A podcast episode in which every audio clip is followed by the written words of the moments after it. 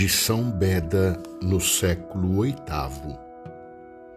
É justo venerarmos com alegria espiritual a memória de quem selou com o martírio o testemunho que deu em favor do Senhor. Não há que duvidar se João Batista suportou o cárcere e as cadeias. Foi por nosso Redentor de quem dera testemunho como precursor. Também por ele deu a vida.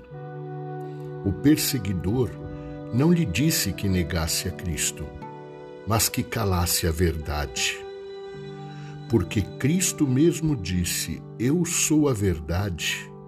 Por conseguinte, João morreu por Cristo, já que derramou o sangue pela verdade.